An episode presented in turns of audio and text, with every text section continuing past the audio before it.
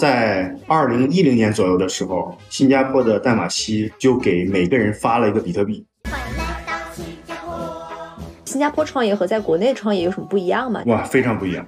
新加坡企业发展局下边的一个，我们叫它慈善机构了，就是他拨一定款来鼓励年轻人来创业。它占股份，但是它的股份出让的条件非常简单。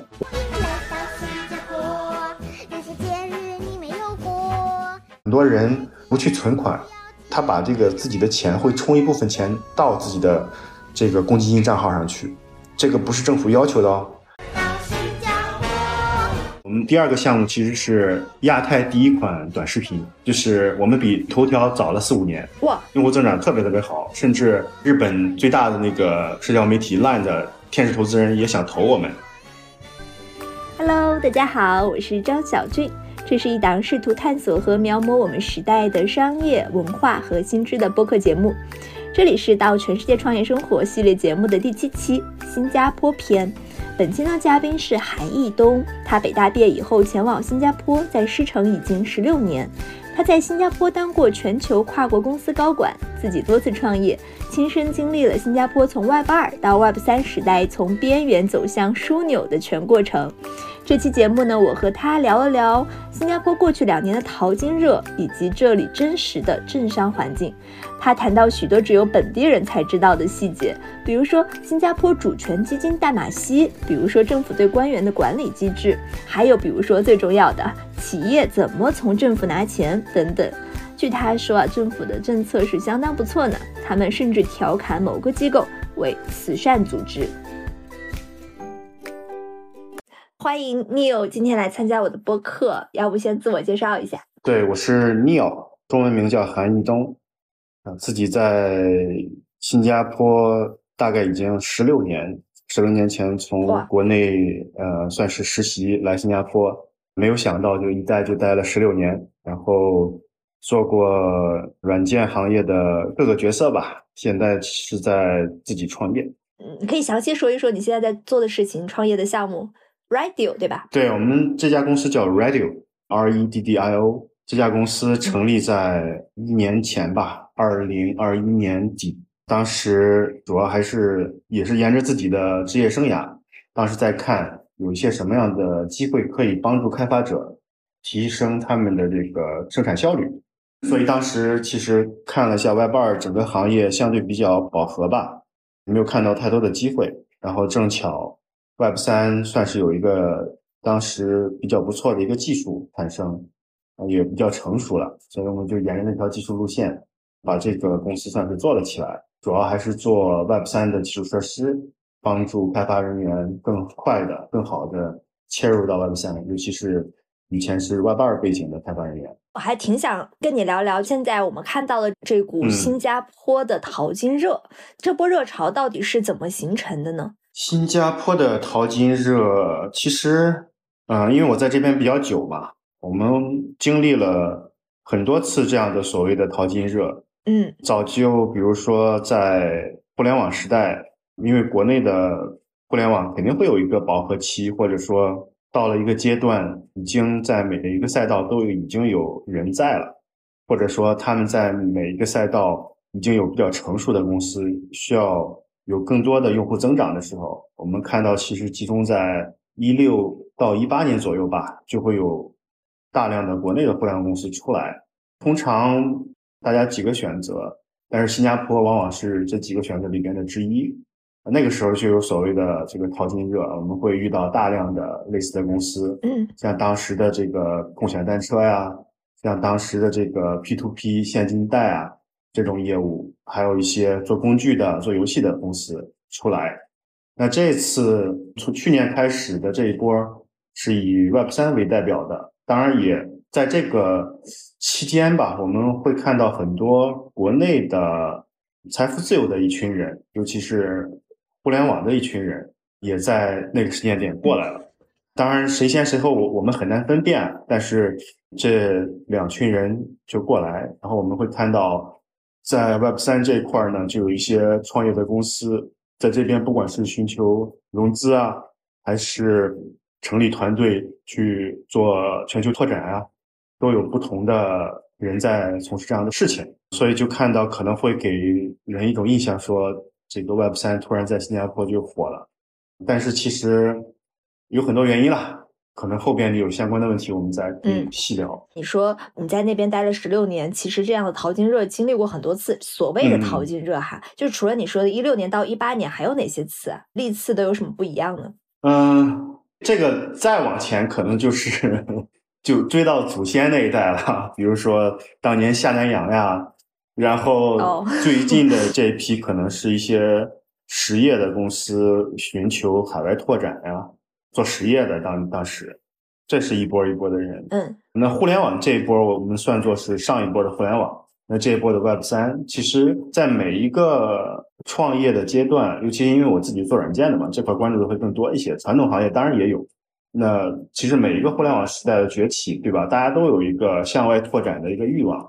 所以，作为新加坡这样一个跟国内文化相对比较相通的这样的一个市场，其实往往。大家会把它选成一个落脚点，包括以前留学，对吧？新加坡也是一个跳板，一直是存在的。我觉得一六年到一八年那一波应该算是国内互联网的一个溢出效应，对吧？对，我觉得更多的是个溢出效应。就比如说当时我提到的这个共享单车，再一个的话，当然也除了溢出之外，还有一个政策的原因，就是比如说现金贷当时在国内不能做了嘛，但是有团队。有这个能力去做这个事情，那团队已经在了，我不可能就这样解散嘛，所以他们也就沿着这个路径，就从新加坡去到了印尼，去到了印度，甚至有做拉美的都有。那个呢，就不是一个溢出效应，那个更多的是一个 逼上梁山的一个效应。我们说的这一波，你大概有没有一个时间节点能够界定它？就是从哪一年开始的，然后到现在，它跟以前有什么不一样？这个其实。因为 Web 三是相对比较新的概念，那再往上，嗯，去找的话，就是区块链这一侧，或者虚拟货币那一侧，那早就在一六年我说的那一波，其实就有人过来了。当时一些交易所，因为我当时是在美国的一家公司叫 Twilio，做这种短期认证是一个它的主要业务。那其实比如说上一代的交易所，中心化的交易所，他们做全球的短期认证。大概率会用推流的，因为他做的比较好嘛。那我们当时其实就接触到了很多这样的客户，包括其实除了他们之外的，还有比如说头条，当时也是我的客户。啊，他们也都是在寻求海外拓展的一个线路。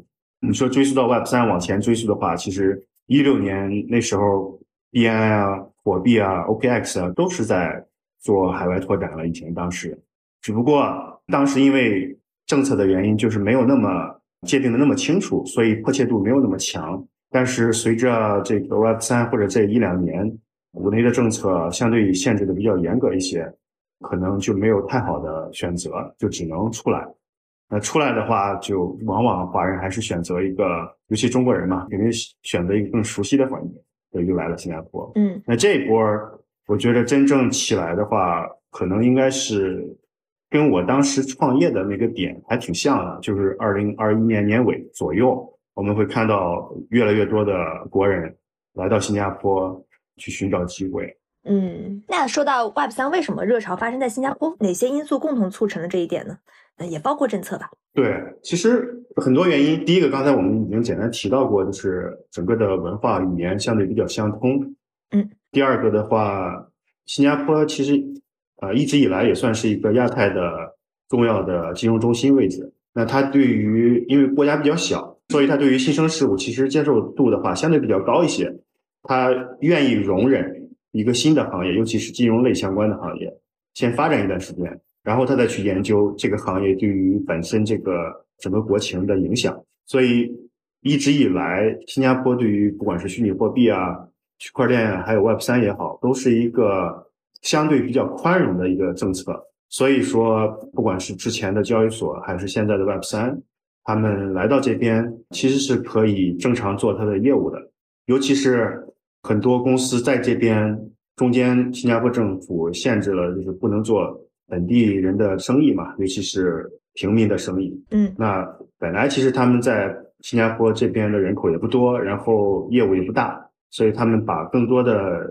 这个业务触角其实是延伸到了世界其他国家，比如说东南亚，甚至欧美也都有。所以在这边其实相当于一个不管是他们业务中心也好，还是一个总部也好啊，扮演了这样一个角色。那因为这样的人越聚越多，所以他的沟通效率也比较高，导致还是有一个网络效应吧。那会有更多的人过来，而且随着资金方，因为在我创业的时候也好巧不巧，当时很多投资人也反馈，就是整个 Web 二的投资，其实国内的一些投资人，当然也包括本地的投资人，就感觉 Web 二这边其实能投的项目越来越少，或者说基本没有。嗯，红利没了。对，当时国内还对于整个平台是一个限制的政策，然后那个上市又被堵在了中间。就很难往前推进这个投融资了，所以也看到一些资金也过来了，包括可能到了整个 Web 三在新加坡算是顶点，我我自己感觉可能是在 Token 二零四九，就是去年九月份的时候就达到了一个顶峰，因为当时除了 Token 二零四九这个 Web 三的活动之外，之前的一个礼拜叫 Super Return，是家族企业和各个 VC 一起做的这么一个大会，相当于一个投融资的一个平台。那再后来再往前，可能有 J P Morgan 这个 Global CEO 的一个大会，就整个把人全都聚集在了一起，就导致让人感觉好像是 Web 三在新加坡真的热潮来了，然后钱、资源、人也都来了啊，是当时是这样一个景象。嗯，有多火啊？当时？当时火到 Token 二零四九，我没记错的话，只是两天的活动，但是那是个九月大概二十几号开始的。但是从九月开始就有一系列的活动了，是针对 Web 三的。然后到了 Token 二零四九那一个礼拜，据不完全统计，有一百多场活动，就 Web 三的。不管是某一家公司 Web 三的公司做一个 After Party 啊，还是说像我们也当时跟 Stackware 做了一个合作，做了一个面向开发者、面向技术人员的一个讲座，就类似这种活动，就一天可能你都。一直在参加不同的活动过程当中，就火到那种程度，这个景象在新加坡是史无前例的，至少我在这边十六年这个过程当中是没有的。所以是政策宽松、网络效应外加资金涌入，所以共同促成了 Web 三在新加坡的这波热潮。可以这么讲，嗯，在那儿现在做 Web 三项目钱很好拿吗？就融资很容易吗？这个有一个时间节点吧。这个因为也整个也是跟市场行情有关系。如果我们非要界定一个时间点，可能是去年大概四五月份之前，还是很容易拿的啊。但是之后随着整个全球经济形势走下坡，再加上这个利率一直往上涨，同时 Web 三这边也遇到了各种诡异的事情，或者是区块链那边，所以导致投资人就越来越谨慎了。所以。你要说现在这个节点融资容不容易，其实特别特别难。嗯，我觉得这不只是新加坡的问题了，全球都特别难。OK，你说的诡异的事情是指去年这一年就见识了币圈只是听说过的传闻，甚至是亲身经历，包括了之前的这个 Terra 这一波，就 USDT 就是直接呃接近归零，再加上后来的 FTX 全球第二大交易所，就也算是接近归零。他的所有投资人，包括我们的投资人，投了两亿美金给 FTX，他们把它减记成零了，它的投资收益，就这种是很很少见的。对，但是在去年一年也就都发生了，而且这种情况到目前为止，我们也没看到他说停，而且不断的有爆出来中心化的交易所，新的中心化的交易所还会有问题出现。嗯，你怎么看待这一系列诡异事情的产生？我觉着。Web 三提出来的其实是蛮好的一个事情啊，它跟这个传统的 Web 二是一个很好的一个界限。如果我们按 Web 三的界定来看的话，其实这些出问题的，不管是交易所也好啊，还是 Terra 也好啊，都是相对比较中心的来管理这些资产和交易的。嗯，这种就带来了我们真的说 Web 三为什么说有希望的原因，就是本来这些资产和数据都是用户自己的。他之前呢，把这些用户和数据都归拢到了大的平台上面，不管是 FTX 啊，还是 Terra 这种，那对于投资人来讲是不可控的，你不知道它内部到底发生了事情，它的数据也不透明，嗯，因为它是个中心化的交易所，所以这一波也从客观上证明了，就是你如果想去 Web 三，那肯定要做到 Web 三的一些核心的东西，而不是打这个 Web 三的幌子，还是用传统的 Web 二的方式再去运营。即便是你做区块链，即便是你做虚拟货币的交易，都会有同样的问题。如果不是说用 Web 三的方式来做的话，所以对我来讲应该不吃惊吧？这个事情。嗯，我们说了很多的 Web 三，能不能一句话让听众非常简单快速的理解 Web 三是什么？它和 Web 二的区别是什么？啊，对，其实 Web 三真正提出来。呃，也是相对比较早，但是这个概念越来越被人认知，可能也是从我创业那个时候就开始了。二一年底，对，因为当时新加坡每年都会做这个 FinTech Week，因为新加坡每年最大的一个金融科技展。那当时 A 十六 Z 的一个联合创始人就在讲 Web 三的概念。到现在为止，我们再去看 Web 三的概念，包括我跟这么多客户去聊，我自己的认知啊，就是 Web 三它是一个。充分利用了现代科技，包括了区块链、元宇宙、啊 VR、AR 等技术，让整个的技术往前演进了一层。嗯，那这里边的演进代表着，除了刚才我说的这些技术之外，还有一个经济模式的演进。那这个经济模式呢，就是你再也不是中心化平台控制一切了，而是用户，不管是互联网的用户还是 Web 三的用户，真正他的贡献的数据属于他自己的数据。他贡献的所有的东西，应该按照他的贡献来给到他实际的这个价值或者是收益。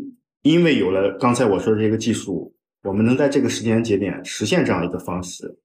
那在目前整个经济形势不是特别好的情况下，这种新的经济模式反而能够回补更多的这些创业者、内容制作者，让他们有更好的收益，达到更好的收益平衡，在用户。平台和这个投资人之间，那这样的一个整个的经济形势，我觉得是一个 Web 三的核心。那它所延展出来的，刚才我说的这些收益啊等等，体现出来的东西，最终演进出来是一个用户界面更友好，内容创作者更愿意创作内容，平台方真正实现了一个平台只是平台的一个作用，这样的一个经济形态。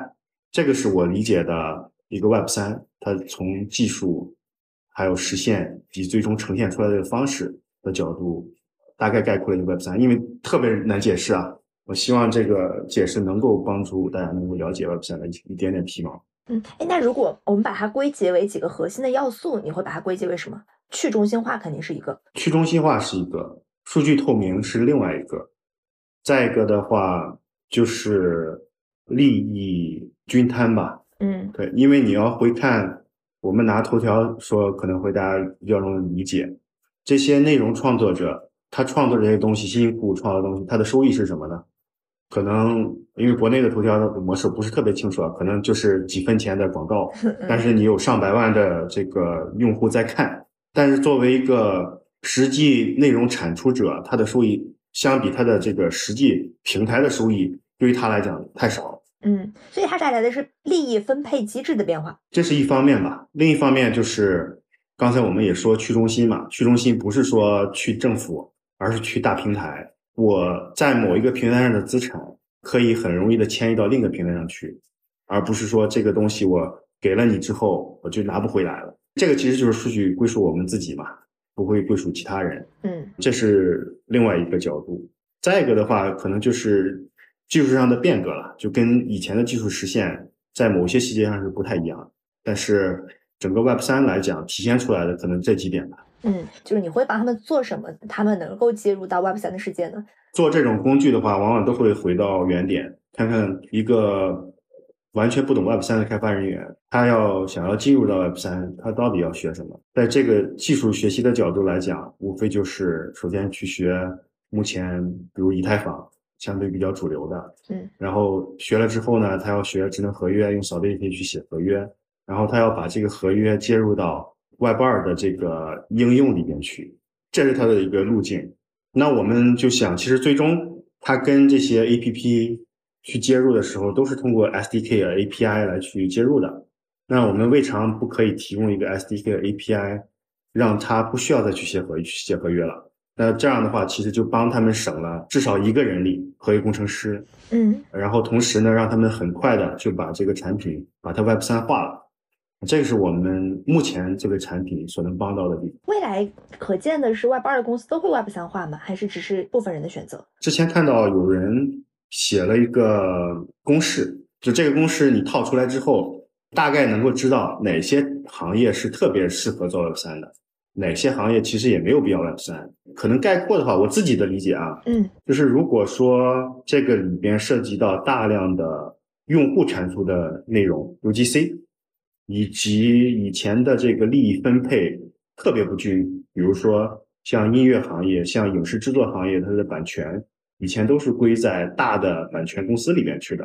对，像类似这种公司和平台，特别适合 Web 三化，而且对于创业者来讲，就是一个新的机会啊！它相当于你一旦把这个东西做出来之后，你吸引了很多版权所有者来到你的平台，他们共享你的收益。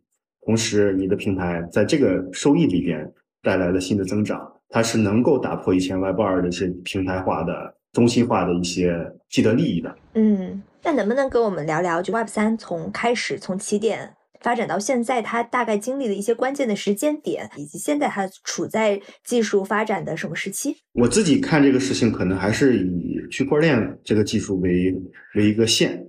其实现在这个节点应该正好是十四年前比特币第一个。区块出块，然后当时就有了比特币。随着这个比特币的成熟，就大家开始对于虚拟货币有一些认知。但是比特币自己本身，它就是用来做转账和交易的，它根本就不能在这个上面做更多的东西。但是这个其实是比特币出来是一个节点。那之后的话，回到二零一几年的时候，以太坊的出现，它就打破了只是用来做交易的这样的一个虚拟货币的一个场景，它可以在除了这些基本的功能之外，在上面写合约，在上面写开发程序，可以对于某些逻辑进行编程了。那这个时候，其实对于行业来讲就有很大的不同。这是我觉得是另外一个节点。那随着以太坊等等相关的区块链技术不断的成熟，我们也看到更多的行业有一些技术的成熟。刚才我们说的元宇宙啊，VR、AR，还有 AI。嗯的成熟到了一个节点，可能也就是去年甚至今年，很多过去的一些，比如说在二零一六年的时候，很多创业者其实就写一个白皮书，拿这个 PPT 就可以去融资了。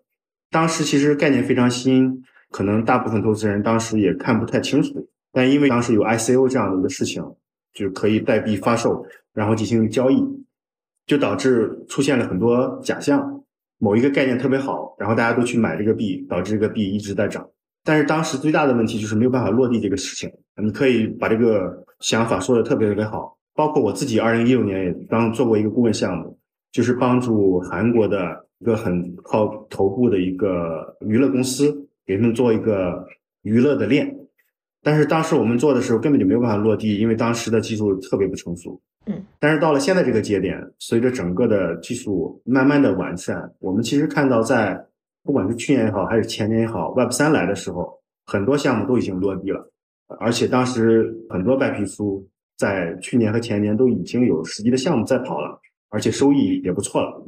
但是再往前演进的过程当中，除了当时的这个之外，我们目前这个时间节点是一个从传统的玩法到让更多的用户。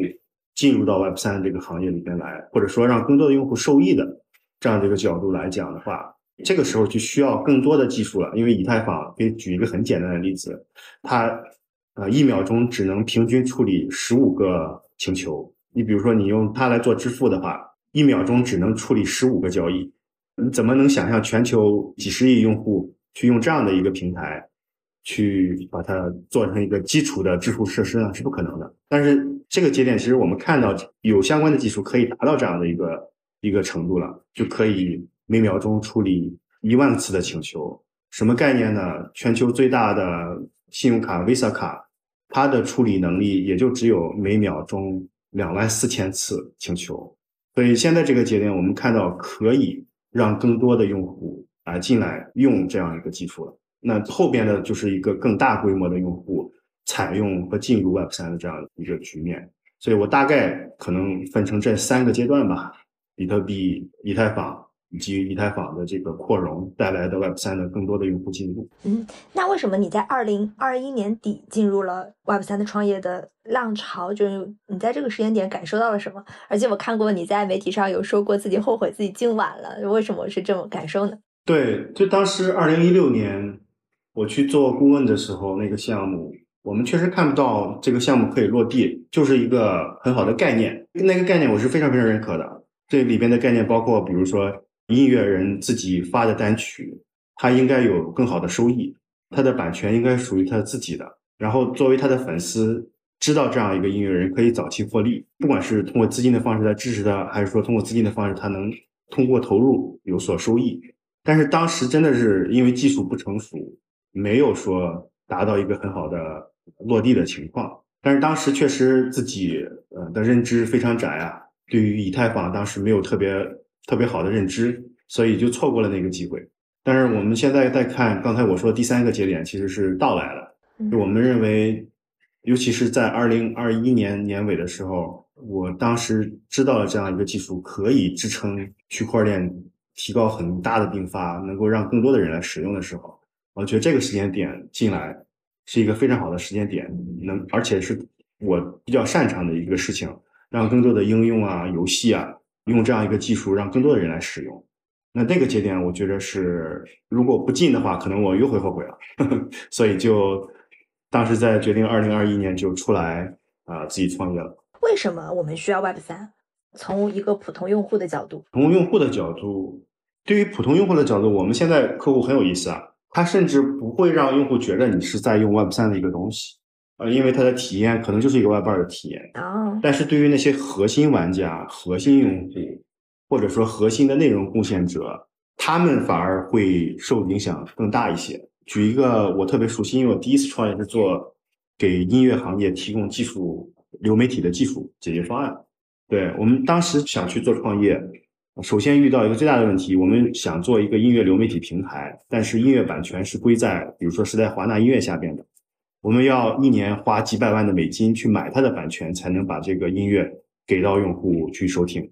但是在 Web 三这个里边，音乐人是有权利把它发成一个单曲，或者说他自己的所有的单曲，以 NFT 的这种版权的形式。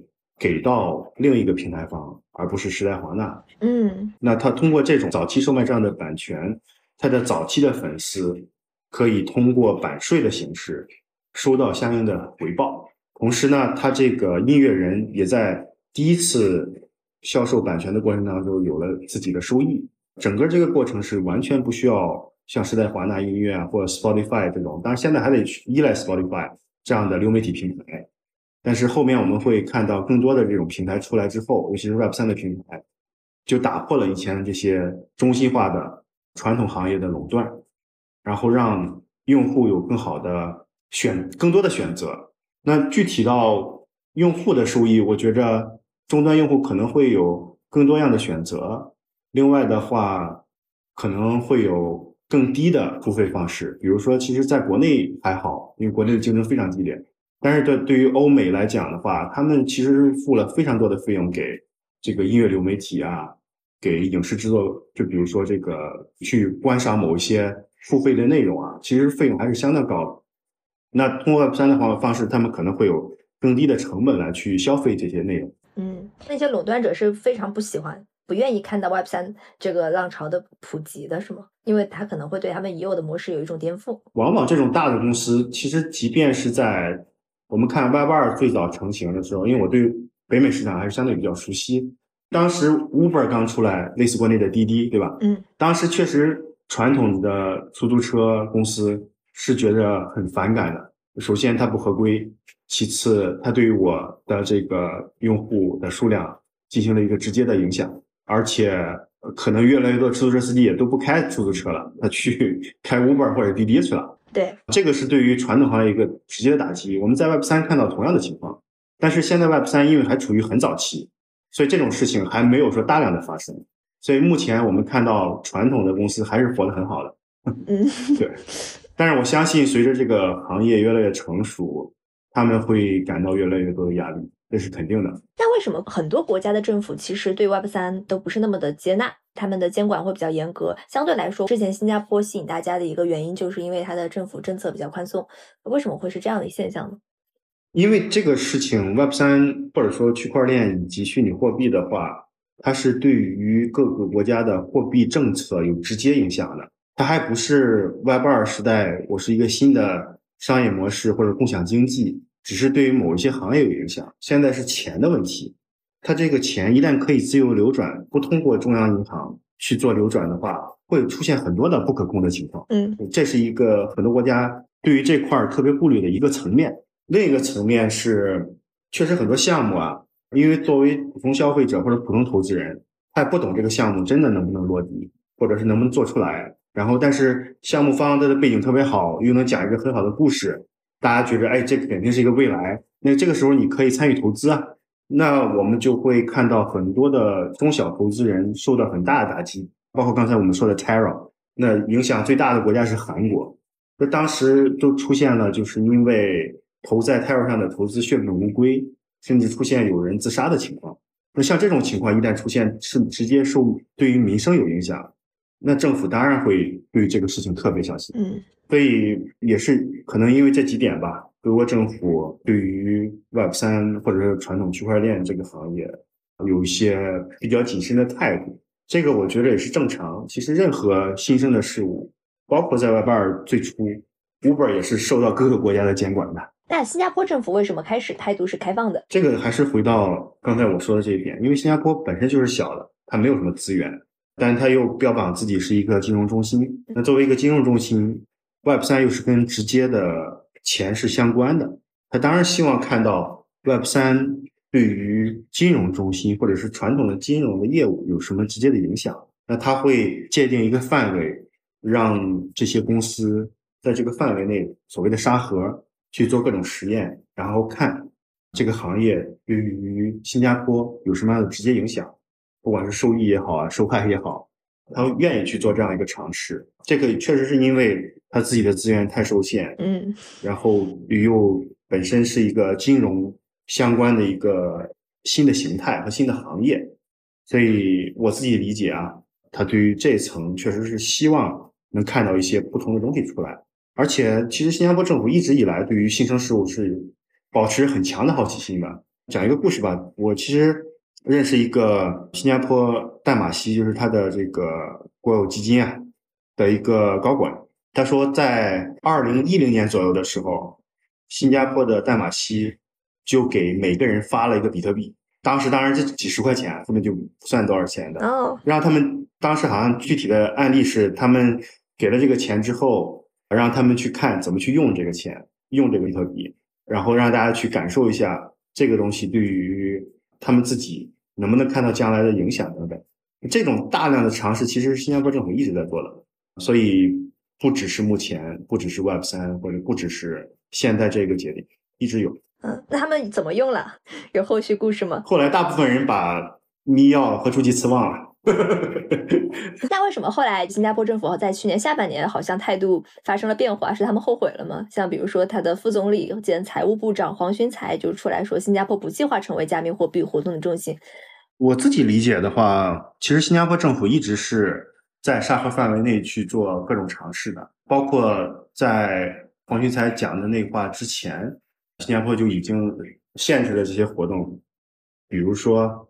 他不可以做新加坡本地人的这个生意，你不可以在各种社交媒体和户外去做各种虚拟货币的广告。你但凡在新加坡有业务，也需要在新加坡申申请牌照。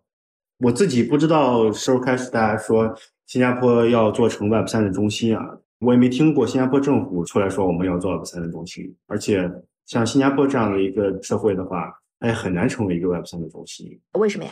这个原因是多方面的。第一个的话，它的经济体量。就是那么小，对吧？你很难说在这样的一个地方能够像一个独立的经济体一样，先把这个东西孵化出来。它就是一个实验场。再一个的话，Web 三这个事情能够大规模起来，还是要有更多的人来用的。那新加坡也没有这样的基础。嗯。同时，这些不断的应用和创新出来，需要大量的技术人员的。新加坡也没有大量的技术人员，所以我不觉得它能够成为中心啊，它可能会成为一个很重要的枢纽。但是你说它成为中心的话，我觉得有点很牵强吧。我觉得新加坡政府也不至于说这么盲目自大，说我要成为什么什么的中心。包括它现在虽然说是这个亚洲金融中心，它也只是钱在这边做汇聚，也没有说我的经济体有已经有多大多大了。所以 Web 三是不是中心，我觉得对于新加坡政府可能没有那么重要。那是什么让他的高层态度好像有一点转变？我自己其实。没有感觉它是转变，而是说它随着对于 Web 三或者是区块链有更多的了解之后，有更多的监管的政策出来了。嗯，这个其实是每个国家经历的过程。当然，有的国家可能就一一棒子打死，就不让你做了。但是你像美国也是这样子的，他会先给你这个空间让你去发展，然后我们会看到有一些不正规的、不合规的东西出来了。那这个时候我要对非常非常不合规的事情去做一些限制。那新加坡政府其实是沿这个思路一直在做这样的，那这个监管可能会越来越严，是因为确实有太多的事情发生了，包括去年这一年，对吧？刚才我们也说了这么多事情发生，那从监管的角度，他肯定要去做这样的规定的，否则他的政府可能就是失职嘛。嗯，而且新加坡一直以高效著称的话，这些东西如果它都没有相应的政策出来的话，完全称不上他说一个高效的政府。那现在的政策对于现在的 Web 三的创业在新加坡有哪些影响吗？作为我们这样一个普通创业者的话，没有什么直接的影响。嗯，因为我这边是在新加坡很久了，然后我们在注册也是新加坡的公司，我们反而会因为新加坡政府的一些政策，当然不是专门针对 Web 三的政策，因为这些政策我们反而是受益的。比如说我们在新加坡这边把产品的原型做好，或者说产品的大概的先做好，然后我们去其他国家拓展。新加坡政府是给我们相关的市场拓展的这个费用的，我们可以用它来去其他国家拓展。哦，同时，因为有很多的这个 Web 三的公司来，我们也很容易直接接触到我们的客户，所以我没有感觉到可能会对我们有影响。但是，可能对于一些比如说中心化的交易所，因为他们之前确实是可能本身交易所自己也不知道应该怎么去做合规嘛，因为没有什么监监管在那边，导致一开始的这个。钱进钱出确实是没有很好的去管理，那他们随着这个监管越来越严格，或者说这种政府对于这个事情越来越清晰，那相应的比如说 KYC 啊，去做合规啊，拿牌照啊，他们都是需要做的。那这个过程可能是任何一个行业都要经历的这样一个过程，我不觉得是对 Web 三特别。你刚才说到新加坡政府对于 Web 三的项目去海外拓展市场有一定的费用，这个费用能有多少啊？举一个简单的例子，我们去，我们通常比较喜欢参加以太坊的开发者大会。我们去年年底就去了越南的以太坊开发者大会，那整个的，呃，大会的这个费用百分之七十是由新加坡政府给我们 cover 掉的，其他的百分之三十是我们自己出的。至少我们还没有用到它的上限。啊，就是去参会的费用。参会的费用，还有你去，比如说对于某一个市场。你还没有进入这个市场，那你需要在这个当地市场去招相应的人员，开始拓展这个市场，这个费用也会 cover 的。但只不过现在我们还没有到那个阶段，所以还没有用到那部分的钱。哦，所以政府对于这种创业是有很多补贴的，我可以这么理解是的，就是新加坡政府还是很鼓励本地人去创业的啊。对，因为本身新加坡确实没有资源，它有的就是人。那什么样的东西能够激发出人的更多的价值？可能创业是一个途径，所以他特别鼓励创业。但这个事情其实早在我第一次创业的时候，我们就遇到了。我当时第一次创业，那个音乐行业的创业，我们拿了十万新币，算成人民币大概二百五十万人民币，是新加坡政府免费给我们的。当然，它有一些让人匪夷所思的条件了，我们就不一一细举了。但是只要满足的话，它是给你的。哦，对，所以从一方面你可以看到，他其实在做很多工作。让人有机会去来创业的，而且零八年左右的时候，我们算是新加坡或者是整个东南亚第一批的互联网创业的这群人，是没有太好的这种风险投资来支持的，不像国内，所以政府来去呃引领这个事情，慢慢的会有一些很好的效应。所以后边我们也看到很多投资人进来了，很多钱也过来了，这个效应其实是有作用的。当然，最初我们去申请那个基金的时候，确实感觉啊，这个钱怎么拿的这么难？但也确实拿到了。它这个是什么呀？它这个不是淡马锡对吧？它也是国家领导的基金。它是属于新加坡企业发展局下边的一个。嗯，我们叫它慈善机构了，就是 它拨一定款来鼓励年轻人来创业。哦，它不是一个基金，它不计回报的呀。它是不需要计算收益的，是吗？对，但是它占股份，但是它的股份出让的条件非常简单。我第二家创业公司也是拿了一部分的钱，第二家它的形式是当时是投了大概三十万新币吧，折合人民币一百五十万人民币，占我们当时公司的百分之十五的股份。但是你的退出条件是，任何的投资人都可以以当时他投我们的那个估值，把百分之十五的这个钱，就是三十万新币买过来的，所以它根本就不是一个投资嘛。哦，我之前理解它可能是对于 Web 三的项目有这种补贴，但其实不是，它是对任何创业项目都是有可以进行。它对于高科技、高附加值的产业的扶持，其实是力度相当大的。我们有的时候开玩笑说，在新加坡。你如果不想 创业的话，你可以突击了，就是 面向政府做很多项目，然后从政府拿到钱。但这样我们是开玩笑了，做的人是少的。所以在新加坡创业是不是其实成本很低？不低，是非常高的。因为它的生活成本，尤其是 Web 三，从去年开始大量的人涌入，导致它的整个租房成本还有各种生活成本都在提高，包括通货膨胀也蛮高的。所以其实还有这个用人的成本，当然更重要的是是是蛮高的。但是如果说你能够熟悉到新加坡的一些政策，它能够帮你降低这个成本。比如说呢？但是成本是不低的，就刚才我说的这些资助嘛，都可以 cover 你一部分成本。OK，但我说的成本，我想表达的是选择成本。就他比如说和你在新加坡的一家大公司里做高管和创业这种选择性成本高吗？成本是挺高的。我举个例子吧，我当时我在一家美国公司的时候推流，我当时也是高管嘛，在那边。嗯。我的整个的收入，按照我现在的创业来比的话，我的收入至少是三分之一都不止。呃，你说现在是以前的三分之一？对对对，肯定是有很大的折扣的。但这个就是要自己去衡量嘛。作为一个有创业心的呃人的话，我觉得他肯定会去衡量。机会成本的，如果说他在那个职位继续去做的话，可能他很快就看到上限了。但如果他出来自己去，通过各种政府的政策，还有投资人的这个资助，能够做一份他们自己喜欢的一个事业或者公司的话，以及后边相应的带来一些回报，我觉着可能这种满足感和实际的收益远远大于在高管的位置去继续做。是，呃，其实这个事情也。适用在政府部门，因为政府新加坡也是以政府官员高薪著称的嘛。但是其实很多人不是冲着高薪去的，而是更多的是一个参与到政府政策制定、对于为民服务的这样一个角度去做的。哎，你一共在那边创了几个项目啊？这次算是第三次，而且这个第三次完全就自己主导了。哦，之前不是？之前两次都是都是一起来。一起联合创始哦，对，因为当时确实没有什么资历，而且对于新加坡这个社会也确实不太懂，真有意思。嗯嗯，你觉得在新加坡创业和在国内创业有什么不一样吗？就营商环境有什么不一样？哇，非常不一样。因为我其实是受了国内同学的鼓动，或者说看到国内同学都在零五零六年那个时候互联网刚开始的时候出来创业。很多人做的非常好，被他们就是激励了，然后决定出来创业。但是整个创业的途径是非常不一样的。举个简单的例子，我们第二个项目其实是亚太第一款短视频，就是我们比头条早了四五年。哇！那结局结局你看了，我们我们的公司关掉了。现在头条是全球最大的短视频平台。哦，那个公司叫什么？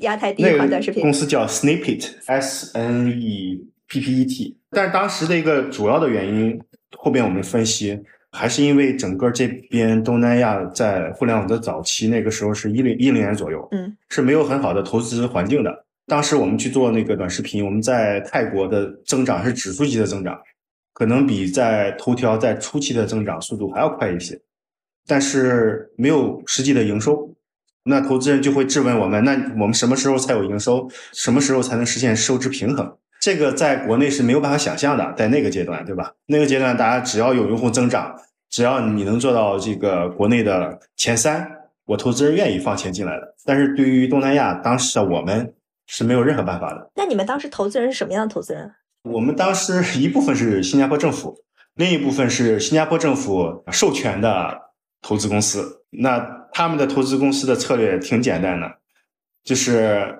刚才我说那个投资结构，你还记得吗？就是我新加坡政府出三十万新币，占了我百分之十五的股份。那另一家公司也需要出三十万新币，占百分之十五的股份啊。举个例子啊，数字不一定完全匹配。嗯，那这个公司就很聪明啊，投资公司，哎，反正这些公司我都可以投，我只要投三十万新币。国内的投资级别是远远大于这个的，对吧？这都是小菜一碟。但他说我宁可投十个这样的项目，我也不会为了一个项目一直投下去。啊，因为对于我的成本就是三十万新币。如果这个公司做的特别好，我再出三十万新币，就把这个另外的百分之十五的股份回购了。只出了六十万新币就能占公司 百分之三十的股份。那我们当时到了那个节点，用户增长特别特别好，甚至日本最大的那个社交媒体 Line 的天使投资人也想投我们，但是那个投资人就说我不想再往里边放钱了，因为我看不到这个公司有任何收支平衡的可能性，那我就不投了。那不投的话。我们那个投资人说：“那不投可以啊，那你稀释稀释自己的股份总合理了吧？”他说：“我们不稀释，为什么我们稀释？我新加坡政府的这个投资就是百分之三十呀，我们要坚持百分之三十。”那个投资人就是很不可思议啊，就就没有继续投，所以就很可惜。这个可能从另一个侧面就能跟国内的投资环境做一个对比吧。国内这种事情是不可想象的嘛，在当时，对吧？那是美元投资那个时候还没有进入新加坡。呃，当时的投资环境确实比较少，当时的主要的投资都是当地的投资公司，这种比如说红杉呀、呃老虎基金啊等等都还没有来。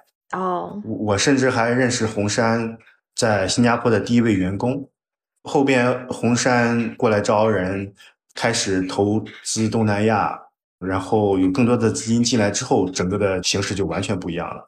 那我们后面也看到了很多独角兽出来了，包括 Grab 和 GoJack，而且他们也都是我当时在推流的客户。我是眼看着他们从二百人的团队增长到了两万，甚至到了后边的更庞大的，最后上市，都是真的是看着他们长大的。那你是做早了是吧？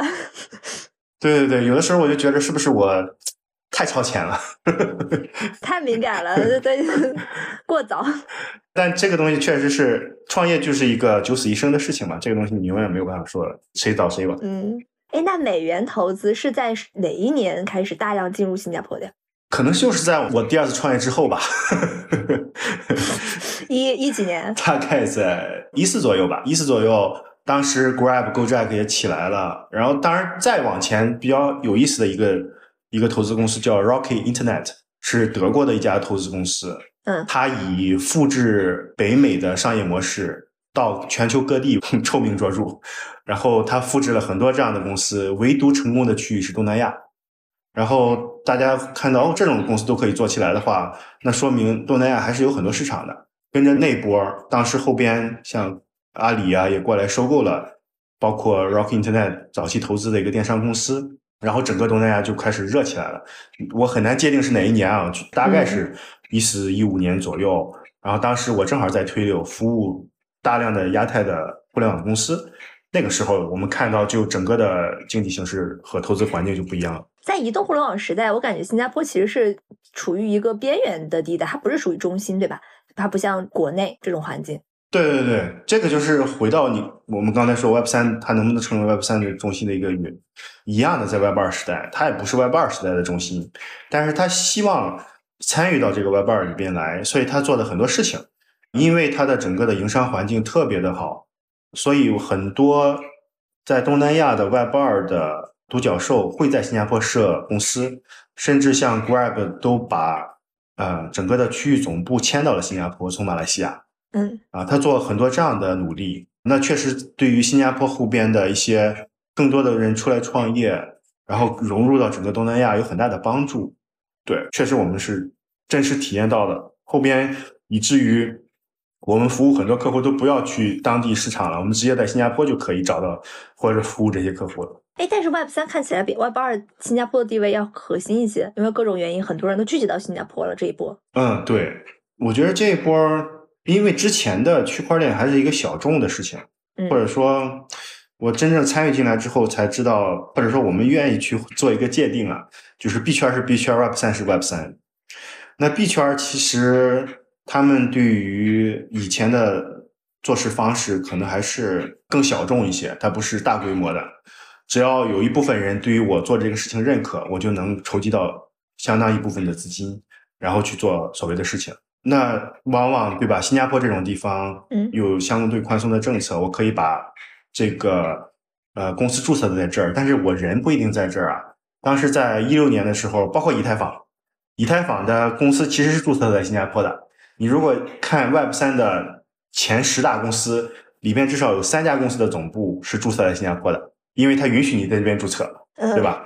所以说它各种机缘巧合就导致了，呃，它比在 Web 二时代有一些先机，确实占了一些先机在这方面。但是你仍然认为它是它不是中心，它是枢纽。对，我不认为它是中心，因为最终的用户不在新加坡，最终的用户在全球各地，在人口更多的地方，或者是对于 Web 三接受度更大的地方，而不是在新加坡。所以我很想问的一个问题是：新加坡是新一轮全球淘金地，还是这个全球割裂时代下的算是避难所呢？这个两两个都有。它首先它承载了一个避难所的作用，包括当时以太坊对吧？他想注册一个基金会，他注册不了，哎，发现新加坡可以注册一个基金会。那国内的公司也是同样的问题。当时就在一六年的时候，我有大量的朋友也好，或者是介绍的朋友也好过来，就是来这边开公司的。嗯，那你说那个时候是中心吗？不是，也是枢纽吗？也不是，它就是一个避难所，因为别的地方没有办法去做这样的公司。但是后边我们会看到，因为这些资源的聚拢，他们经常会来，所以很多会议也好啊，或者是你去办一个小型的会议也好，都会慢慢的有不同的人进来。所以其实在这边去找客户也好啊，找合作伙伴也好，相对比较容易一些。嗯所以导致可能现在又有一些人感觉哦，新加坡可以聚拢一些东西了，而不是说单纯的一个避难的一个作用，嗯，所以它是从避难所变成了一个掘金地。可以这么去讲吧。但是对于那些因为后边的很多监管政策越来越严，所以那些没有办法符合这些监管的就没有办法，就选择了其他的避难地。嗯，还蛮有意思的。这些掘金的人去掘到钱了没有？就是掘到金了吗？肯定呀，现在你看头部的几个交易所，还有以太坊，对吧？以太坊现在市值已经是接近，呃，我当时忘了这个数据了，你可以回去查，已经非常大的一个市值。嗯，而且刚才我说的前十的这个 Web 三的公司，有三家至少在新加坡，那他们的呃，不管是代币的这个市值也好啊，还是这个中心化交易所在这边去做海外的一些业务也好啊，都是有很强的营收能力的。为什么这一波来新加坡的是那些富豪，就财务自由的人比较多？他们好像跟 Web 三没什么关系，他们可能从避税的角度呀，可能从资产安全的角度啊，或者说从生活方式的角度，选择了新加坡，而不是因为 Web 三选择了新加坡。哦，那那些互联网过来的人是因为 Web 三吗？对，这个也分两类吧，一个是已经在做互联网、财富自由的人，可能归在刚才我说的那一群人里边。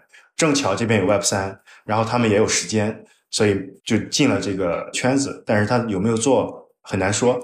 那另一部分人呢，就还是怀抱着一个创业的心态，想在 Web 三这个世界去真正重新，尤其是些相对比较年轻的人，他们错过了国内 Web 二互联网时代的爆发，他们觉着 Web 三这个时代不能再落下了。嗯，那这一部分人其实过来的也是有一部分，那他们带来的一些技术能力、产品能力，再加上 Web 三的属性，我们看到有一些很不错的或者很优秀的创业者来新加坡，包括我们其实这些很优秀的创业者，我们也都比较熟悉吧。嗯，他们这一波人现在当地有没有一个什么名词来叫他们这一波人？就是新移民还是叫新什么？Token 二零四九之后，有一些人把这群人叫做数字时代或者 Web 三时代的数字游民。嗯，但他们是全球 跑或者是犹。太人，是的，他们是全球跑的。还是回到我刚才说这一点嘛，就新加坡，你永远只是一个枢纽，你要去做市场、做做业务的话，肯定还是要到当地的。所以大量的出差然后包括我自己也是会到各个地方去，越南、印度啊、日本啊、欧洲啊、美后边去美国，都是去其他市场的，而不是在新加坡本地。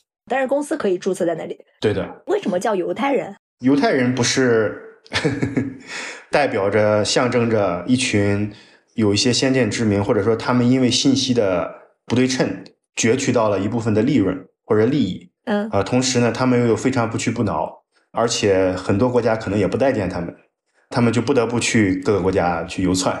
回到刚才我们说的 Web 三这一群人，不是很像吗？当然开玩笑啊，这是开玩笑，不要当真。嗯，理解。哎，那现在就是，是不是这一波新移民带来了很多新的社交方式，在新加坡？对，就因为来了新加坡之后，大家其实还是人生地不熟，虽然语言是通的，然后又你到了一个新的地方，你肯定是希望认识一些当地的人，所以他们的社交的欲望是非常非常强的。嗯，最搞笑的是，我们去年五月份开始做一些活动。就每一次的活动，基本上来的人都不一样，到这种程度，而且也不知道从什么时候开始吧，这边周六周日都有这种徒步的社交的这种活动，经常就会有几十人参加，而且一直不断的参加。到了二零四九的时候，据称好像有一个徒步活动有一二百人参加，对，就很夸张。在新加坡其实是很少见的，因为你要想，在新加坡只有一个。将近五百万的常住人口，社交圈子其实是相对固定的，不会说有这种大规模的活动的。因为新加坡天气也比较热，很多人都喜欢在家猫着，不愿意出来的。所以这些人来了之后，就对于整个的社交方式，对我们是一个冲击啊。是谁组织啊？图哪儿呢？新加坡有很多小山、小丘，所以也有很多公园。然后当然一般都是固定的几个公园去徒步。然后组织方是相对认为对新加坡比较熟悉的人，去的有大佬吗？还是大佬很多？有有不同的局嘛？有的局就是有大佬多一些啊。本地人怎么看待这些外来者？本地人可能冲击最大的是应该是受益吧，我觉着就是租房这个事情。以前我们去租房的时候，就真的是要看好几家，我来挑这个房子我要不要租。假设你还没买房的话，现在是。这个房我看完之后，我必须下定金，否则第二秒钟可能就被别人抢走了。啊，对，就导致去年一年很夸张，可能据不完全统计，每个月的房租的成本是以百分之十的速度在增长的。对对对。哎，那去年下半年有没有缓解一点，还是持续高歌猛进？最近好像听到这种事情少了一些。对，啊，对，最近挺少了一些，但是还是蛮高的。那你觉得这次创业和你之前的两次创业有什么不一样吗？除了你自己当了一把手，之前的创业的话，我们像音乐那个行业，我们就知道，即便在亚洲，我们可能都没有办法做，因为音乐这个行业是很小众的，或者是愿意为音乐付费的人不在亚太。当时还是免费去消费一些内容，嗯，所以当时我们只做了美国市场。那第二次创业，我们是做东南亚，因为我们觉得东南亚这个人口基数在这儿，我们去做一个这样的事情。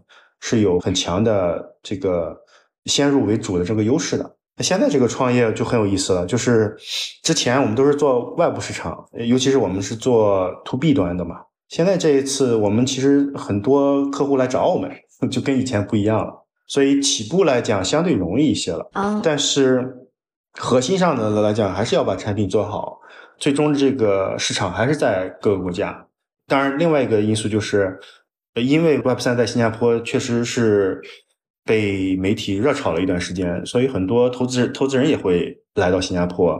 然后我们其实到了一定阶段，已经是不敢见投资人的阶段，因为很多投资人也是在了解的过程当中，我们去跟他谈，其实在浪费我们的时间，或者说免费给他们教育这样的一个情况。哦，所以导致跟以前的创业是完全不一样，以前都是我们去找投资人，现在是避而不见。啊，对，也不是不想见啊，真的是，真的是感觉就是没有办法，力不从心啊。哎，那拿钱就是很顺利，就在融的时候就融到了，所以也不需要更多的钱。对我们是比较保守的，因为我们是做这种基础设施的嘛，确实在某一个时间节点，我们还是做产品为主。但是对于有些公司确实需要更多的资金的话，他们是需要的。当然有一些不需要的 也融啊，这我们就不多做评论了。哎，那像红杉和大马锡现在跟以前是不是也挺大变化的？就是你比如说认识的红杉的第一个员工，在新加坡的第一个员工和大马锡的高管，他们这一两年的变化大吗？呃，变化还蛮大的，因为像红杉的话，它即便到现在也没有成立红杉东南亚，它是红杉印度来去投资东南亚的。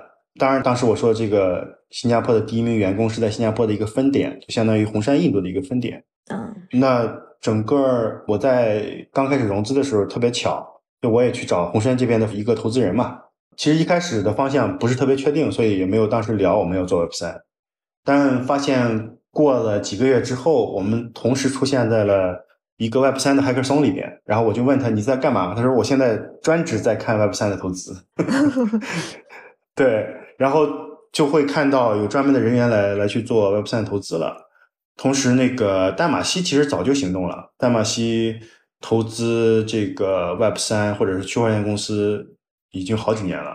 当然，我认识的那个高管，他其实也是对于这个行业比较有比较热忱吧，所以他一直在看一些项目。当然，就纯个人爱好。呃，但是作为淡马锡来讲的话，他已经有专门的投资团队了。啊，当然这个团队里边也有我我比较熟悉的人。当然也很不幸的是，就是淡马锡也投了 FTX 啊，他们在这方面受到相关的损失，可能对他们有一些冲击吧，在这方面。但是整个大的方向，他们对于 Web3 投资，我相信还是继续的，只不过可能他们有更多的程序要去做各种背调，更多的尽调了，跟以前可能会更严格一些。嗯，新加坡的这个 Web 三生态和美国他们那边的区别是什么？哇，很不一样。美国那边还是技术导向为主吧，我们会看到美国那边还是本着去解决一些技术难题去做一些创业项目会相对多一些。当然，从商业模式来讲的话，随着这个技术难题被一一解决，有一些商业模式也慢慢的出来了。但是因为整个北美的投融资环境一直是最好的，除了国内以外，嗯，所以他们得到的支持以及他们的。人才的储备要远远好于新加坡，但是在新加坡的话，就你要说基础设施，可能很少几家公司，我都可以用手十个手指头来数就能数得出来的。但是在北美的话，有大量的这样的基础设施公司在创业，那更不用说 To C 那边了，因为本身美国的市场也就蛮大了，所以都不是一个量级啊，可以说。嗯，我还挺好奇，你刚才说到了就是新加坡的营商环境，嗯，有其他的一些就是比较有意思的点吗？有吧，就是举个例子，就是他他这个政府是非常有意思的，就是一旦有一些新的东西出来之后，他们首先愿意去学习，再一个的话，他也鼓励老百姓去学习，所以他们每一个新加坡人都会有一个账号，这个账号里边呢，新加坡每年给你，比如说五百新币，折合人民币大概两千五百人民币这样的一个钱给你，但这个钱只能用在你去学习新的课程。然后就有很多人因为没有用这个钱就可惜了，也有很多公司因为觉得这个是个不错的机会，就做了很多的培训项目，就这是另外一个比较有意思的点。其他的话，我觉得营商环境的话，就是政府效率吧，政府效率真的是蛮高的，基本上所有的东西我们都可以通过政府网站来去做各种处理。另外一个比较有意思的点，可能举个例子，比如说我们之前。涉及到一些这个知识产权的纠纷，那新加坡政府嗯有专门的知识产权局，他们甚至提供有一些创业公司给他一次到两次的免费的咨询的机会，那就是政府来报销给律师事务所，律师事务所免费的给你做咨询，这种都其实蛮多的，数不胜数。哎，我看你在斯坦福和麻省理工都有在上 Web 三的课程，这个课程是你刚才说的跟那个账户有关吗？还是你自己去的？这个完全没关系，而且我没在麻省理工学了，我是在斯坦福学了一个算是商业管理的课程，也不是 Web 三的课程哦。啊，但是我多多少少看过他们的课程啊。麻省理工那个其实是一个公开课，当时为什么去听那个公开课？那个公开课是因为它是相当于美国的证监会叫 SEC 的现任主席之前在 MIT 讲的一个 Web 三的课程，他是讲大的政策方向的。所以当时去看的更多的原因，还是想从一个政策制定者的角度，他怎么去看待 Web 三这个行业。嗯，那个人叫 Gary Gensler，他讲那个课对我来讲启发也蛮大的。哎，怎么看待？我觉着其实你可以看到美国的一些政策制定者的一些态度就变了嘛。这个其实香帅之前也讲过，嗯，作为一些讲座吧。四年前就很多的这个政策制定者就说完全不相信比特币或者是区块链有什么价值，是完全否定的。那从两年前甚至三年前开始就觉得哎这个事情还是不错的，想研究一下。然后到去年已经有政策出来说哪些东西是属于证券，哪些东西需要做严格监管，哪些东西是愿意让大家去尝试的。那到了现在，可能已经把我们的很多人都会认为，现在美元的优势随着这个石油等等慢慢的降下来之后，他们把美元的优势转嫁到了数数数字货币上，希望在 Web 三时代能够在。数字货币有一个数字美元的一个强势在这边，所以很多稳定币啊，USDT 和 USDC 都是以美元计价的。嗯，那这个方面其实美国政府其实是做的还蛮聪明的。那这方面也能体现出一些改变吧，他们对于这个事情的看法。OK，对我刚才问你那个，其实我想问的是，美国顶级高校都在教关于 Web 三的什么？政策监管是一个方面。对。他们教的像斯坦福教的还是更基础的一些东西，比如说在斯坦福也很知名的教授叫 Prof Dan D A N，他其实一开始就是在学研究密码学，他讲的区块链更多的是区块链的底层，区块链的技术是怎么演进的，遇到一些什么问题怎么去解决。然后 MIT 的 Web 三也也是以区块链为主的一些基础的教程，但我们看到。有一些，不管是斯坦福也好，还是那个 MIT 也好啊，有些社区组织在组织一些更偏实际应用的 Web 三的这种课程，但这个就不是官方的课程。有一个很强烈的感觉，就好像是你之前的两次创业，就是在 Web 二的时代创业，新加坡可能不是一个正确的土壤，但是看上去 Web 三新加坡是那个对的土壤，你有这种感觉吗？呃，这个东西我觉得是不是在一个正确土壤上创业，然后最终导致。创业成功和失败，或者尤其是失败，创业失败了，说你没有找到正确土壤，可能对我来讲是个借口。但是我觉得 Web 三去创业的话，确实比以前的优势要多一些。这个我们之前也讲过。那能不能成？假设真的失败了，拍拍桌子，那我们也不能说这个土壤不好，我只能说这自己不够优秀。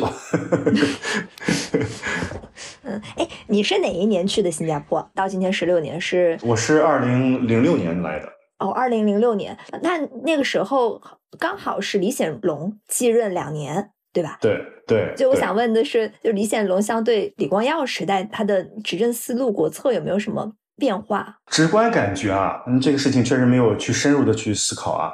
我直观感觉还是一个萧规曹随的过程，因为毕竟在李光耀的时代，对于新加坡的影响太大了。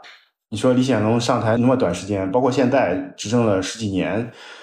你很难说他在本质上有什么不同，但它确实在很多政策制定上的一些灵活度上，还有对于一些行业的前沿的摸索上，以及怎么科学的去管理这个政府、管理这个国家，怎么以一个企业的方式来运作这个国家和政府，确实做的，我觉着一直是保持一个高效的这样的一个方式。嗯，确实很难评价这两任的不同吧。但是我觉着，因为我对于李显龙这边的印象可能更深一些。李光耀确实是咱们没没有接触过。那但是作为一个开国领袖，他所承担的不确定性跟李显龙所承担的不确定性是完全两码事儿。所以我相信这个胆识上也是确实是不一样的。但这也没办法嘛，你这个国家处在不同的阶段，这个总理要做不同的事情的。嗯，对。但是我是会感觉新加坡整个的政策的连贯性是很强的。啊，没有说像北美，因为不同的这个政府上台，尤其是不同党派上台，导致推翻上一任的这个政策，这个我们是看不到的。在新加坡，其实是一以贯之的以民生为基础，以家庭为基础，怎么样更好的这个社会服务每一个家庭，嗯，这个都是一以贯之的，没有看到太大的变化。非要有什么变化，可能李显龙的汉语比李光耀好。那新加坡国民对于李显龙的普遍评价是什么样的？我觉得他是一个，你要想我们放到一个家庭来看，你如果是一个富二代的话，或者是个官二代的话，他可能就不会那么拼了。嗯，但是我没有看到李显龙在这方面有任何这种心态，一直是亲力亲为做各种事情，然后费尽脑筋去寻找下一代的接班人。尤其是在危机时刻，那新冠疫情可能是一个很好的体验他执政能力的一个事件吧。虽然中间新加坡的人民对于他有一些政策是不理解的，甚至全球很多人都不理解，但是后来验证了他做的一些决策大部分都是正确的。他其实很多也是继承了之前李光耀时代的一些做法，就所有的决策不是说拍脑袋去做决策，而是根据数据，根据一些历史经验。根据一些实际的调研来去做的决策，嗯，那这方面确实李显龙做的是非常到位的。这也是为什么新加坡也是有选举制的，一直以来大家对于他的支持度是蛮高。他也七十了，谁来接班啊？现在下一任的总理候选人是王群才嘛？哦，大概率就是他来接班了。OK，那你刚才说新加坡政府用企业的方式来运作一个国家，运作政府，它有什么具体的做法？有一些很实际的情况吧，比如说举一个这样的例子吧，就是可能一般的政府，你要去问每一个政府官员的话，你的 KPI 是什么？好像这个很难讲，或者说很难说出来，或者说都没有人这么提过。哦，对啊。但是新加坡政府的很多官员就真的有 KPI 的。最直接的例子是当时我在 PingCap 的时候，是国内的一个数据库公司，还做的蛮好的。那当时我们是想。把亚太区的总部放在这边，那他们就有新加坡的经济发展局来找我们，给我们开出很多的优惠政策，说希望你们把亚太区的总部放在这边，真的是跟得非常非常紧，而且是他们在国内也有人，然后他们跟我们的沟通是在微信上沟通，而且是二十四小时随时联系他们，随时给你相应的信息和回复的。这种高效的这种政府好像很少见。我去了这么多国家，也没有说哪个国家愿意把微信或者是 WhatsApp 的联系方式给我的，没有。对，这是从一个侧面能反馈出，就是他是怎么去驱动这个政府的。他们的高薪有多高呢？官员的高薪？我具体数字忘了，好像最近看到一个数据是，总理的薪资是两百万新币和人民币一千万人民币。这个就是跨国公司企业高管的一个薪资级别了。那像中层呢？中高层？中层也是蛮高的，他的很多的薪资标准其实是跟企业靠拢。哦，这样的话，很多企业的高管或者是从业人员，如果他们想去到政府，他们可以至少不用太顾虑薪资的问题来去切过来。高薪也能相对的保证清廉，没有权力寻租那些事情，肯定有，但是没有那么多，或者说非常少，极少。因为它的高薪另一个体现，或者说另一个代价吧，就是它的政策非常严格，一旦出现贿赂，肯定是严惩必究的。嗯，而且因为这个社会小，你一旦犯了这个错误之后，你基本上没有太多的出头的机会了。所以，其实新加坡圈子也很少，即便在企业里边，你也很少有人去犯错误，宁可去不做这个事情，他也不会去犯这个错误。当然，这个可能对于创业不是一个好事，但是对于政府，呃，是个好事情。嗯，企业能够从新加坡的政府治理身上学到什么样的治理方法？哇，我自己确实没有很好的思索这个事情，但是我自己返回来去看。新加坡政府的很多这种政策，很多这种策略，怎么去以数据说话？怎么去更好的、更系统的去做一个大的策略的决策？这个其实，因为我之前在美国公司的时候也是这样做决策的，所以我就会觉着这样的一个方式，除了适应一些美国的很标准化的公司之外，也适合政府。那返回来，我自己去创业。去做决策也不是一拍脑袋了，也是会想一想，到底有什么数据支撑，到底有什么逻辑来支撑我非要去做这样一个决策。那这个是我自己会反思的一些事情。那确实能从新加坡政府上学到一些东西。嗯，以前大家会觉得很多就是全球性的公司会把亚太总部放在新加坡，比如说有数据显示，全球五百强大约有三分之一的公司在新加坡设立亚太总部，这个现象是不是在发生新的趋势？比如说，可能更多的公司把总部就直接设在新加坡，而不是它的什么亚太总部在新加坡，就这个有变化吗？这个变化还是少数，但是作为新加坡政府的话，他肯定希望有更多的公司把总部迁过来。之前有很多不管是北美啊、欧美啊，还是国内啊，把区域总部放在这边，我觉得核心原因就是刚才我们说的所有的东西之外，还有就是它的人才确实是真的是很不错的，而且新加坡用了各种方式来把一些很优秀的人才吸引到这边来。去年也制定了很多的政策，有更多更高端的人过来。对于设一个区域总部在这边。是相对招人相对容易的，而且人才的质量素质特别高。嗯，而且因为你是个区域总部，是要涵盖整个区域的，那你也能在新加坡找到每一个区域的对于某一个国家特别熟悉的这样的优秀的人才，所以在这边设立区域总部是很合理的。包括我之前的两家，一家是国内出海的公司，一家是美国做亚太拓展的公司，都是把区域总部放在了这边。我也看到有一些公司把总部设过来，比如说我们之前提到的 Grab，甚至我之前认识一家日本的公司，也把总部放在了新加坡。那他们的动机可能更多的是从税务的角度，以及国际化的角度来考量，把总部迁过来。而且新加坡对于这种企业把总部迁过来有很多的优惠政策，不管是减税啊。还是说给你更好的补助啊？他们做了很多的东西，可能是每个政府官员都有 KPI 嘛，所以他们也尽力去完成他的 KPI。那可能有一个极致的例子，就是 Google 一直没有把总部区域总部放在新加坡，但是新加坡政府当时给了开了一个很好的条件，已经没有办法拒绝了，免费给了他一块地给 Google，然后把 Google 就把区域总部放在了这边。新加坡政府是很聪明的，你一旦把 Google 这样的公司的区域总部放在这边，那你的这个效应，对吧？就太好了，就很多的它的上下游的合作公司也会把有一部分人放在这边，甚至区域总部放在这边，它的连带效应、连锁效应是太好了。嗯，作为一个在新加坡已经待了十六年的人，能不能给比如说现在新的想要去新加坡的中国企业家、中国创业者一些给他们三条建议吧？我觉得首先建议是，新加坡肯定不是终点了，新加坡只是一个以新加坡为枢纽的一个跳板。或者说帮助你去融入到国际社会的国际营商环境的一个很好的枢纽，在这边可以很好的把你的产品做的国际化，把你的团队做的国际化，但绝对不是终点。第二个的话就是，既然是枢纽嘛，要充分利用好这个枢纽，嗯，不要只是还是那个小圈子里边抱团。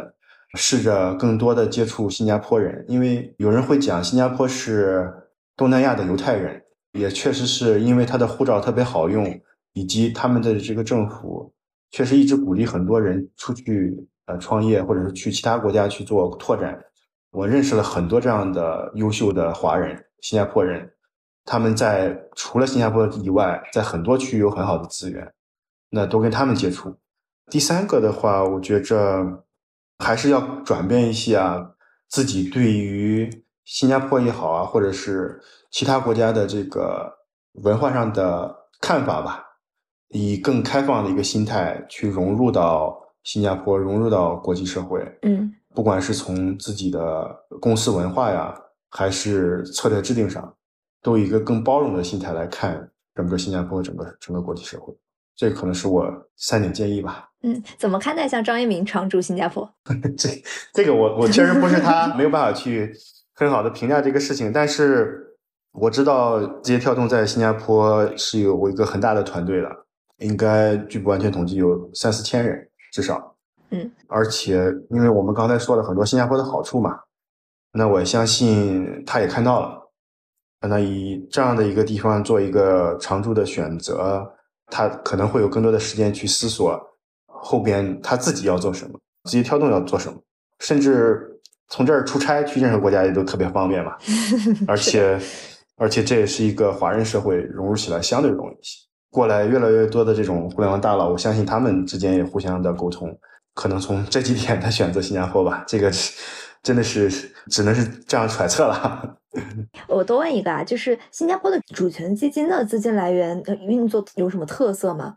它是很有特色的。它的主权基金，它的来源大部分都是以前自己的国库积累。像我自己也要交公积金嘛，这些公积金的，我理解一部分是到了它的主权基金，然后他们是以真的是以一个 VC 的方式来运作主权基金的，怎么去更好的。去做尽调呀，哪个区域的投资会收益更高啊？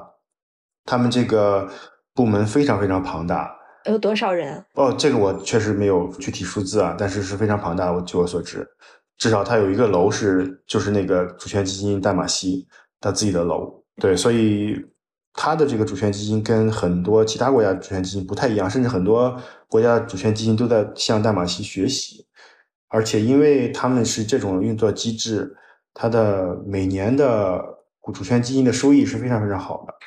而且，因为大家对于这个政府是非常信任的嘛，就你会看到很多人不去存款，他把这个自己的钱会充一部分钱到自己的这个公积金账号上去，这个不是政府要求的哦。嗯，然后政府来帮他们去管理这部分钱，去拿相应的收益。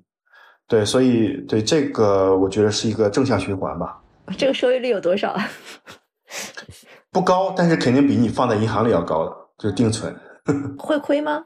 到现在为止还没亏。哦，对，哦，就是把钱交给国家管。对。哦，现在淡马锡的一把手还是李显荣的夫人吗？应该是退了吧？对，应该是退了。对。那像在新加坡创办公司拿到淡马锡的钱，是一个很荣耀的事情吗？是一个对于新加坡本地人来讲是一个相当相当荣耀的事情，而且因为当然淡马锡是一个它的主权基金，它还下边还有别的，比如说 Vertex 是它下边的一个另外一个基金。其实当时我们第一次创业的时候，我们的 CEO 就是 Vertex 的一个 partner，所以我对那边还有一些认知。但是对于淡马锡来讲，因为它的投资规模是非常非常大的，可能是它的这个 check size 要几十个 million 以上。所以，单纯从金额的角度来讲，也是让人非常值得骄傲的，对吧？都更不用说它是一个国家主权基金，而且是一直投资收益率很好的，代表着他投的公司都是相对很好的公司了。嗯，所以从各个角度来讲，能拿到他们的投资，肯定是一个很光荣的事情。这个没有什么关系，但是我很好奇，他们怎么保证自己的那个投资回报率啊？像他们的运作方式，像跟红杉有什么不一样呢？他的投资可能比红杉要更宽泛一些，他不会说只投互联网，只投 Web 三，他们甚至会投基础建设，啊，甚至会跟一些国家合作去投基础建设。我不知道你知道不知道这个数据啊？中国最大的外投资来源其实是新加坡外资投资来源，所以他们在这些层面上有跟国家的合作上面有很多的很深入的合作。所以这块儿也是能够保证它一个很有一个基本收益的一个一个前提。那同时有一些新生的互联网公司、生物制药公司，他们去投资，那就是锦上添花了。对于他们来讲，哦，真有意思。你当时在外班的时候，为什么没有想到要回国？就同学也在国内创业。我有想了呀，好巧不巧，我是天秤座的，所以一直在挣扎这个事情，一直到小孩出生，然后就这个事儿就彻底不去再平衡了。嗯，当时。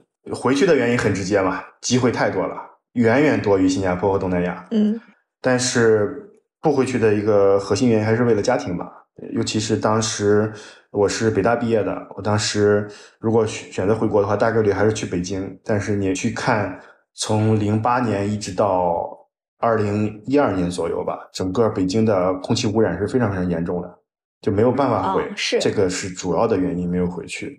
但是就错过了太多机会了。我们好多想请我一起一起回去创业的，有几个同学都已经是财富自由了。嗯，那我觉得新加坡也算是等到了好时候。但愿吧。那谢谢你，我最后问你五个快问快答好吗？嗯，好。嗯，一道新加坡必吃食物，辣椒螃蟹。一个必须打卡地，金沙酒店。一个少有人知道但是必须知道的新加坡文化知识点。新加坡的那个一块钱是一个金色的铜币，它的铜币里边的形状是八卦形状。据说是因为李光耀当时觉着风水不好，那个有算命的人告诉他，如果说你多挂几个八卦，对于这个风水就有帮助了。然后他就决定把所有的一块钱都放上了八卦的形状。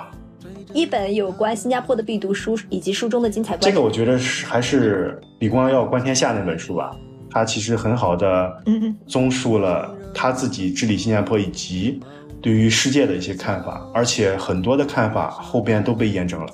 他的里边也提到了为什么有这些看法，我觉着太多竞赛观点了，我就不一一列举。但是这本书，如果想去了解新加坡，或者是了解李光耀他们那个时代对于整个社会格局的看法，真的是一个必读书。现在新加坡最具潜力的创投或者商业机会。Web 三。好啦，这期节目就是这样了。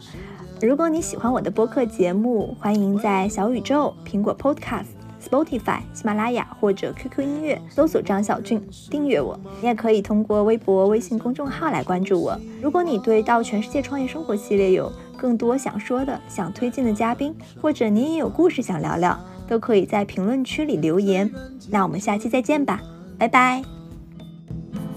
好在此刻的我正绽放，让每束阳光照进心中，把汗水洒进每一条河流，每一寸呼吸都是我爱你的理由。别害怕向前冲。